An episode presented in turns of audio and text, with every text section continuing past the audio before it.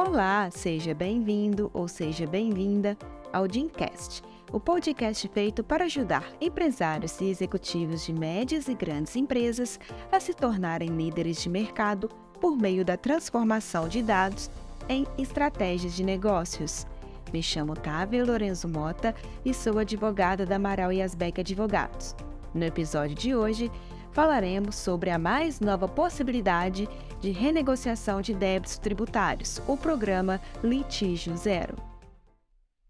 O Programa de Redução de Litigiosidade Fiscal, mais conhecido como Litígio Zero, foi uma das medidas fiscais adotadas pelo atual governo federal para aumentar a arrecadação tributária, visando em contrapartida a diminuição da quantidade de processos que aguardam julgamento na seara administrativa fiscal.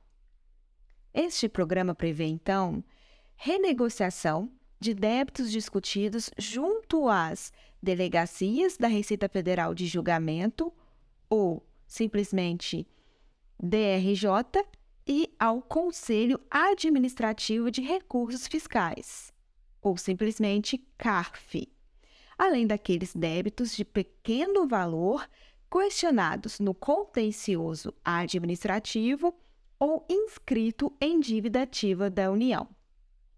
São três modalidades de negociação previstas no programa Litígio Zero, e desde já ressalto que nenhuma se aplica a empresas optantes do Simples Nacional.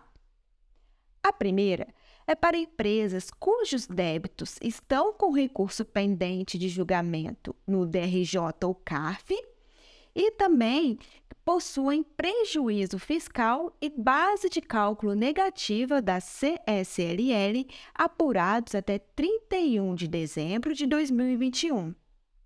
No caso dessas empresas, o desconto no valor dos juros e das multas estará disponível apenas para os débitos classificados como irrecuperáveis ou de difícil recuperação. Assim, caso uma empresa tenha débito com esta classificação de irrecuperável ou de difícil recuperação e que possua prejuízo fiscal e base de cálculo negativa da CSLL, poderá ter redução de até 100% do valor dos juros e das multas observado o limite de até 65% sobre o valor total de cada crédito objeto da negociação, sendo que, no mínimo, 30% do saldo devedor deve ser pago em dinheiro, em até nove prestações mensais e sucessivas, e o restante com uso de créditos decorrentes de prejuízo fiscal e base de cálculo negativa da CSLL apurados até 31 de dezembro de 2021. Agora, na situação de uma pessoa jurídica que tenha débito com classificação de alta ou média perspectiva de recuperação e que possua prejuízo fiscal e base de cálculo negativo da CSLL, não haverá desconto no valor dos juros e das multas. A negociação se fará da seguinte forma: pagamento de, no mínimo, 48% do valor consolidado dos créditos transacionados, em nove prestações mensais e sucessivas, e o restante do saldo devedor será pago com uso de créditos decorrentes de prejuízo fiscal em base de cálculo negativa da CSLL, apurados até 31 de dezembro de 2021. Aqui, Vou abrir parênteses. Você pode estar se perguntando como é classificado o grau de recuperabilidade do débito, ou seja, como o débito é classificado em irrecuperável, difícil, média ou alta recuperação. Esse grau é mensurado conforme as balizas estabelecidas pela PGFN no capítulo 2 da portaria PGFN número 6757 de 2022 com a novidade de que débitos pendentes de julgamento no DRJ ou CARF há mais de 10 anos serão considerados como irrecuperáveis. Cabe mencionar também que o percentual efetivo de desconto observará a capacidade de pagamento do contribuinte, que também é mensurado pela própria autoridade fiscal com base nas obrigações acessórias do contribuinte e em uma estimativa de que se possui condições de efetuar pagamento integral dos débitos no prazo de cinco anos sem descontos. Essa mensuração da capacidade de pagamento vale tanto para a modalidade que acabamos de falar, como para a seguinte. Fecha parênteses. Continuando, então, vamos para a segunda modalidade de transação do programa Litígio Zero. É para pessoa física, microempresa, empresa de pequeno porte e empresas que não possuem prejuízo fiscal e base de cálculo negativa da CSLL e aguardam o julgamento de seu recurso perante o CARF e DRJ.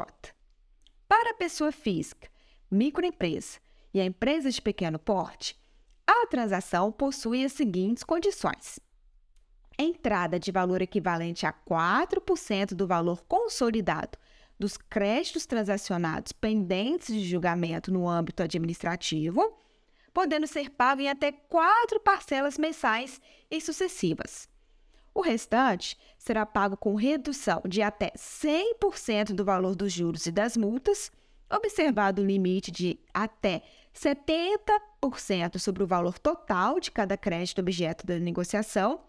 Se o saldo remanescente for pago em até duas prestações mensais e sucessivas, ou redução de até 100% do valor dos juros e das multas, observado o limite de até 55% sobre o valor total de cada crédito objeto da negociação, se o saldo remanescente for pago em até oito prestações mensais e sucessivas. Já para empresas, a porcentagem de valor na entrada, 4% do valor consolidado dos débitos negociados, e a quantidade de parcelas para pagar a entrada, até 4, é a mesma. O que altera é que o restante a ser pago pode ter redução de até 100% do valor dos juros e das multas, observado o limite de até 65% sobre o valor total de cada crédito objeto da negociação. Se o saldo remanescente for pago em até duas prestações mensais sucessivas, ou a redução de até 100% do valor dos juros e das multas, observará o limite de até 50% sobre o valor total de cada crédito objeto da negociação, se o saldo remanescente for pago em até oito prestações mensais e sucessivas. A última modalidade, por fim, refere-se ao contencioso de pequeno valor e abrange somente pessoa física, microempresa e empresa de pequeno porte que tenha valor de débito consolidado igual ou inferior a 60 salários mínimos. Para estes contribuintes, não se fará a mensuração da capacidade de pagamento ou classificação da dívida estando as porcentagens de descontos já fixadas, incidindo não apenas em juros e multa, mas inclusive no montante principal do crédito. Poderão os débitos serem negociados dessa forma: entrada de valor equivalente a 4% do valor consolidado dos créditos transacionados, podendo a entrada ser paga em até quatro prestações mensais e sucessivas. Se o saldo restante for pago em até dois meses, haverá redução de 50% do débito. Mas se o remanescente for pago em até oito meses, a redução será de 40%. Lembrando que esta última modalidade, que abrange pessoa física, microempresa e empresa de pequeno porte, com débito igual ou inferior a 60 salários mínimos, aplica-se não somente para aqueles que aguardam o julgamento de suas defesas e recursos administrativos perante o DRJ ou CARF, mas também aos créditos inscritos na dívida ativa da União há mais de um ano. Assim, caso tenha se interessado por alguma modalidade de negociação de dívida do programa Litígio Zero, fique ligado que o prazo final da adesão é 31 de março de 2023 feito de forma 100% digital pelo portal EICAC, ou, caso o crédito de pequeno valor esteja inscrito em dívida ativa, a adesão deve ser feita pelo portal Regularize da PGFN.